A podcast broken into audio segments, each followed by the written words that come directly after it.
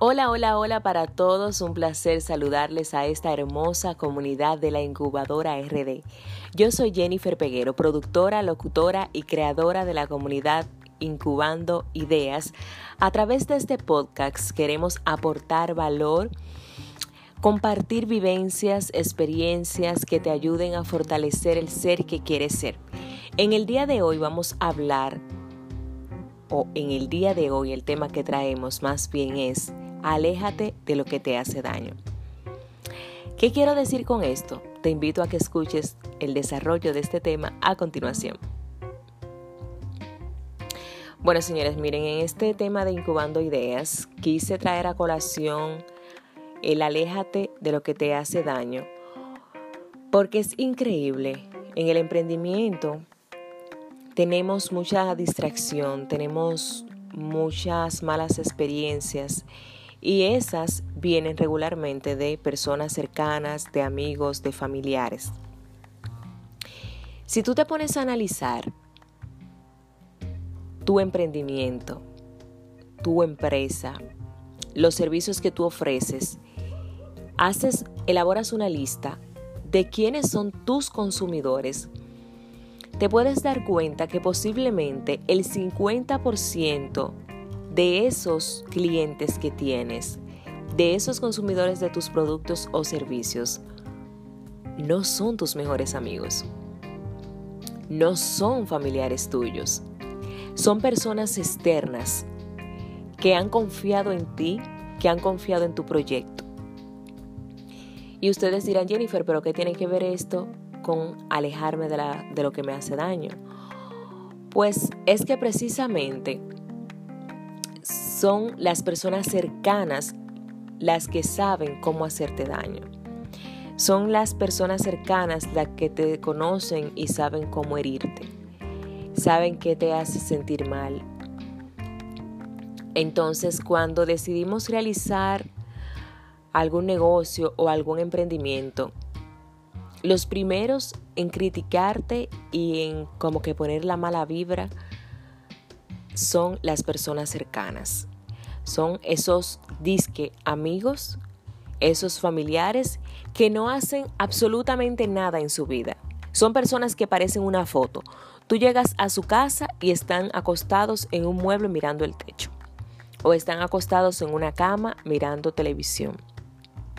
O están en el barrio sentado en una esquina haciendo absolutamente nada pero cada paso que tú des de crecimiento a ellos le molesta.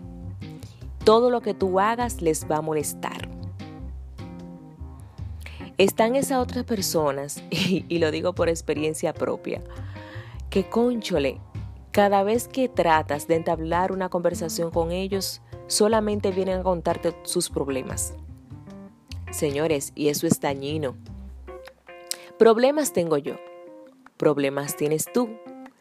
Entonces, que venga una persona a contarte más problemas, eso simplemente representa un bajón para uno. Eso no va a solucionar absolutamente nada. Y a veces tú das señales de que fulano, conchale, pero vamos a cambiar de tema, fulana, estoy cansada. Pero son personas como que no identifican que molestan. Son personas que no identifican el daño que te están haciendo porque están drenando tu paz, están drenando tu espacio, te están haciendo sentir como que tú tienes que cargar con las situaciones de ellos. Hay familiares que te quieren hacer responsables de sus desgracias. Hay amigos que incluso quieren hacerte sentir que tu éxito es atropellante para ellos. Entonces, a eso me refiero cuando digo que nos alejemos de esas cosas que nos hacen daño. Y también aplica para los hijos, para la pareja. Y tú dirás, Jennifer, pero obviamente yo no me voy a separar de mi pareja. O yo no me puedo separar de mi hijo o de mi hija. No es que te vas a separar, pero sí aprender a poner límites, porque esa es otra cosa. Posiblemente tú estás pasando por una situación que te afecta hasta la saciedad, que emocionalmente te golpea, que a nivel de emprendimiento te frena, porque es que tú estás cargando con una culpa, con ese sentimiento de culpa, con esa vulnerabilidad y, y tú tienes la solución en tus manos, pero no te atreves a enfrentarla. ¿Mm? ¿Qué tal si tú decides hablar con esa amiga, con ese amigo, con ese familiar, con tu hijo, con tu hija y le dices, hey, espérate, espérate, espérate, hasta aquí. Hasta aquí, no más. Y pones un stop. Yo, por ejemplo, tengo un amigo, un mejor amigo, que tenía muchas situaciones emocionales y uno se la da de psicóloga o psicólogo de los amigos. Regularmente somos los psicólogos gratuitos y terapeutas de nuestros amigos. Pero a uno le molesta bastante cuando tú te cansas, te harta la lengua, de dar consejos y tú veas que ellos hacen todo lo contrario a lo que tú les recomiendas. Entonces, ¿qué hice? Un día me harté y le dije a ese amigo, óyeme lo que te voy a decir, tú y yo podemos compartir, pero a mí no me cuentes absolutamente nada de problemas de tu vida y sobre todo que tenga que ver con pa, pa, pa, y le cité ciertos puntos que ya estaba hasta la saciedad de abordarlo con esa persona, pero no veía ninguna mejoría. Señores, santo remedio. Hasta ese día me estuvo hablando de la misma vaina. Tuvo que cambiar el tema, tuvo que cambiar el discurso y llevamos una relación genial. Entonces, ¿qué tal si tú te alejas de esas situaciones? ¿Qué tal si tú hoy, hoy, terminas de escuchar este podcast y pones un stop? Te alejas de esas personas tóxicas que solamente están haciéndote daño. Te invito, te invito hoy a que hagas algo por ti. Y esa invitación es alejarte de todo lo que te hace daño y ponerle un stop a esas personas conversando, conversando, no hiriendo, no ofendiendo, conversando. Y ya verás cómo tu vida va a dar un nuevo giro. Recuerda que puedes seguirme a través de las redes sociales. Estamos en la página web laincubadorard.com. Estamos a través de YouTube, la incubadora RD. Estamos a través de Facebook e Instagram como la incubadora RD, la incubadora RD, asimismo. Recuerda que te puedes suscribir a este podcast, también lo puedes compartir con personas que tú entiendas que necesitan escucharlo. Y aquí estamos, incubando ideas todos los días para ti. Nos encontramos la próxima semana con otro nuevo podcast. Recuerda que yo soy Jennifer Peguero. Un abrazo.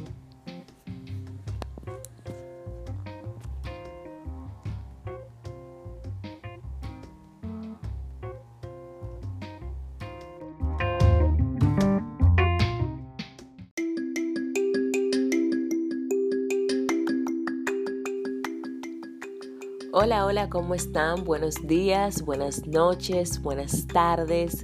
No importa la hora en la que estés escuchando este podcast, mi nombre es Jennifer Peguero. Yo soy productora, locutora y creadora de la comunidad La Incubadora RD, una plataforma de emprendimiento femenino para brindar apoyo a mujeres emprendedoras. Brindamos asesorías y capacitación a toda esa comunidad hermosa que necesita fortalecer el ser que quiere ser este es el primer podcast que hago con la intención de publicarlo y bueno, pensé en un tema que hace mucho me viene dando vueltas en la cabeza, que es una expresión que utilizamos mucho en República Dominicana. La ignorancia es atrevida o creo que también se utiliza mundialmente. ¿A qué me refiero con esto? Escuchen de qué se trata. Bueno, pues les cuento que yo he estado pensando que últimamente postergo mucho las cosas que quiero realizar. Por ejemplo, este tema del podcast, quería estar con todo perfecto, tener un micrófono potente, que no pasara o no sonara un motor como está sonando esta hora, a pesar de que estoy grabando a altas horas de la noche un sinnúmero de cosas, por ejemplo, realizar mi primer taller, que por fin realicé mi primer encuentro hace unas pocas semanas y fue mejor de lo que hubiese imaginado. Sin embargo, hay muchas cosas que uno va postergando por miedo, porque uno espera sentirse preparado del todo. Y entonces es cuando pienso, conchole, la Jennifer que yo soy hoy no es la misma Jennifer de hace 10 años. Sin embargo, yo admiro más a la Jennifer de hace 10 años. ¿Y por qué? Si debería ser lo contrario, se supone que con el tiempo uno va creciendo, uno se va formando, uno se va capacitando, va aprendiendo nuevas cosas. Pero a mí me pasa lo contrario. Y es aquí donde voy. ¿Por qué la ignorancia es atrevida? Bueno, cuando yo tenía 19 años, que recién acababa de empezar la universidad, estaba saliendo ya de mi escuela de locución, ya me había graduado. Yo era una chica demasiado extrovertida, atrevida, sin miedo a nada, eh, nada tímida. Entonces yo siempre andaba detrás de las oportunidades. Yo recuerdo que llegué a Telemicro, que es una televisora, una planta televisora muy famosa aquí en República Dominicana, y ahí empecé a solicitar pasantías eh, me dieron la oportunidad, ahí comencé como voz en off en un programa. Obviamente yo había salido de la escuela de locución, pero la locución de la que hablamos en el día de hoy no se asemeja para nada a la locución de aquellos tiempos. Ahora tenemos muchas más herramientas, ahora la locución se exige mucho más. Hay un hay una amplia gama de oportunidades y de géneros en los cuales experimentar. Sin embargo, en ese momento que yo tenía menos conocimiento, para mí yo me la estaba comiendo full. Para mí yo tenía la mejor voz. Yo estaba hiper mega orgullosa de mi voz. Todo el que se me acercaba me decía que yo tenía una muy bonita voz. Y bueno, yo me creía la película y siempre trataba de dar lo mejor de mí, pero era bastante segura de lo que yo estaba haciendo. Eso en el área de la locución. Duré más de un año haciendo voz off en diferentes espacios, en diferentes segmentos, ahí en Telemicro.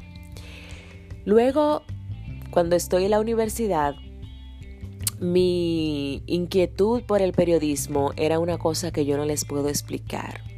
Yo vivía frustrada con el periodismo. Para mí, el ver el sufrimiento de las personas, ver la falta de las injusticias, ver situaciones de abuso, de poder, a mí me causaba mucho malestar. Y recuerdo que entonces cuando yo iba a la universidad, regularmente yo siempre, yo tomaba eh, el autobús, tomaba varias guaguas. Y recuerdo que siempre dejaba los cuadernos botados en, en las guaguas, porque cada vez que veía un caso que pudiera denunciar, pues yo me desmontaba de la guagua, dejaba todos los cuadernos botados y entonces iba, grababa con, el celular que tuviera y luego lo llevaba a SIN, Noticias SIN, que en ese tiempo comenzaban aquí, en Antena Latina, o por donde quiera que yo pudiera eh, denunciar eh, una situación, yo lo hacía. Luego tenía muchas, muchos pleitos con mi mamá, porque obviamente a cada rato tenía yo que ir a buscar los cuadernos a, a las paradas de guagua Ay, Dios mío, ahora se me olvidó el nombre de cómo se le llama. Al control de las guaguas. Sí, recuerdo que siempre, hasta que un día, un, uno de los que llevaba el control de, la parada de autobús me dijo, mira muchachita, tú no tienes harto a nosotros, ya la próxima vez te vamos a cobrar. Y a partir de ahí, bueno, pues ya yo me tiraba con todo y mochila, pero perdía muchísimas clases porque yo me la pasaba de fotoreportera grabando todo lo que pasaba. Entonces, mientras, por eso digo que mientras más uno ignora, más se atreve. De igual modo, mi entrada a la televisión, como les decía al principio, a la introducción, yo soy productora, tanto de radio como de televisión. Y recuerdo que eh, mi entrada a la televisión se da porque precisamente tratando de ayudar a una niña que tenía una situación de una, una situación de salud que necesitaba una, operación, pues yo me acerco a un productor de televisión que es Juan Carlos Albelo. Me acerco a él porque él producía un programa que brindaba ayuda a, a las personas. En ese momento yo le presenté el caso, llamaba con frecuencia, dando seguimiento.